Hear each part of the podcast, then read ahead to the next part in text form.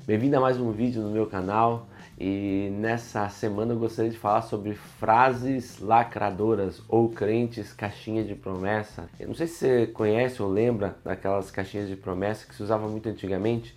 Era uma caixinha com vários papeizinhos e cada papel tinha um versículo bíblico e todo dia você ia lá e tirava uma.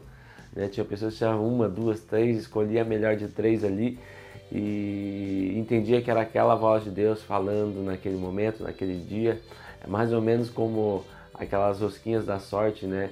É, que tem uma mensagem que você abre, você vê qual é a mensagem para você. E a gente às vezes vive hoje numa crise dessas. A gente percebe que as pessoas elas têm procurado frases. A gente entra no Facebook, são várias frases.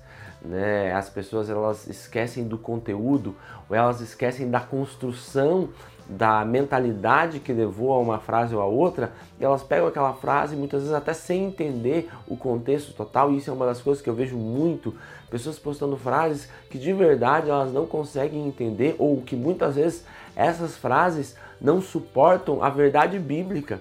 E a gente vive hoje de pessoas que estão procurando frases. Então, quem é o melhor frasista é aquele que é o que vence os debates. Os debates eles não são mais construídos pelo por nós sentarmos e começarmos a falar das ideias. Não, é aquele que tem a fala que desmorona o pensamento do outro. E a gente esquece que essas falas elas têm que vir de um pensamento todo organizado.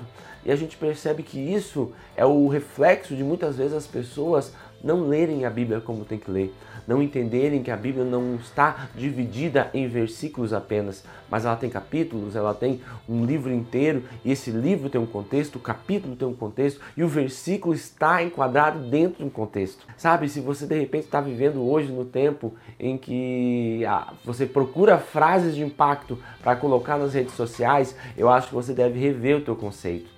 Nós devemos procurar não apenas frases, mas conceitos inteiros. Lemos a Bíblia entendemos o que ela está falando para nós e não apenas compartilharmos nas nossas redes sociais, mas nós começarmos a compartilhar com as pessoas através da nossa vida, através das nossas atitudes. Então tome cuidado, tome cuidado com essas frases que você tem colocado ou você tem recebido muitas vezes sem entender o contexto total do que ela realmente fala.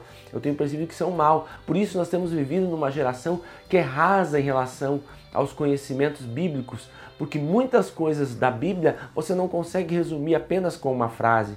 Ela gera um pensamento todo, uma ideia toda, e sem esse pensamento todo, sem essa ideia toda, não tem como você construir uma realidade dentro daquilo que Deus tem para você.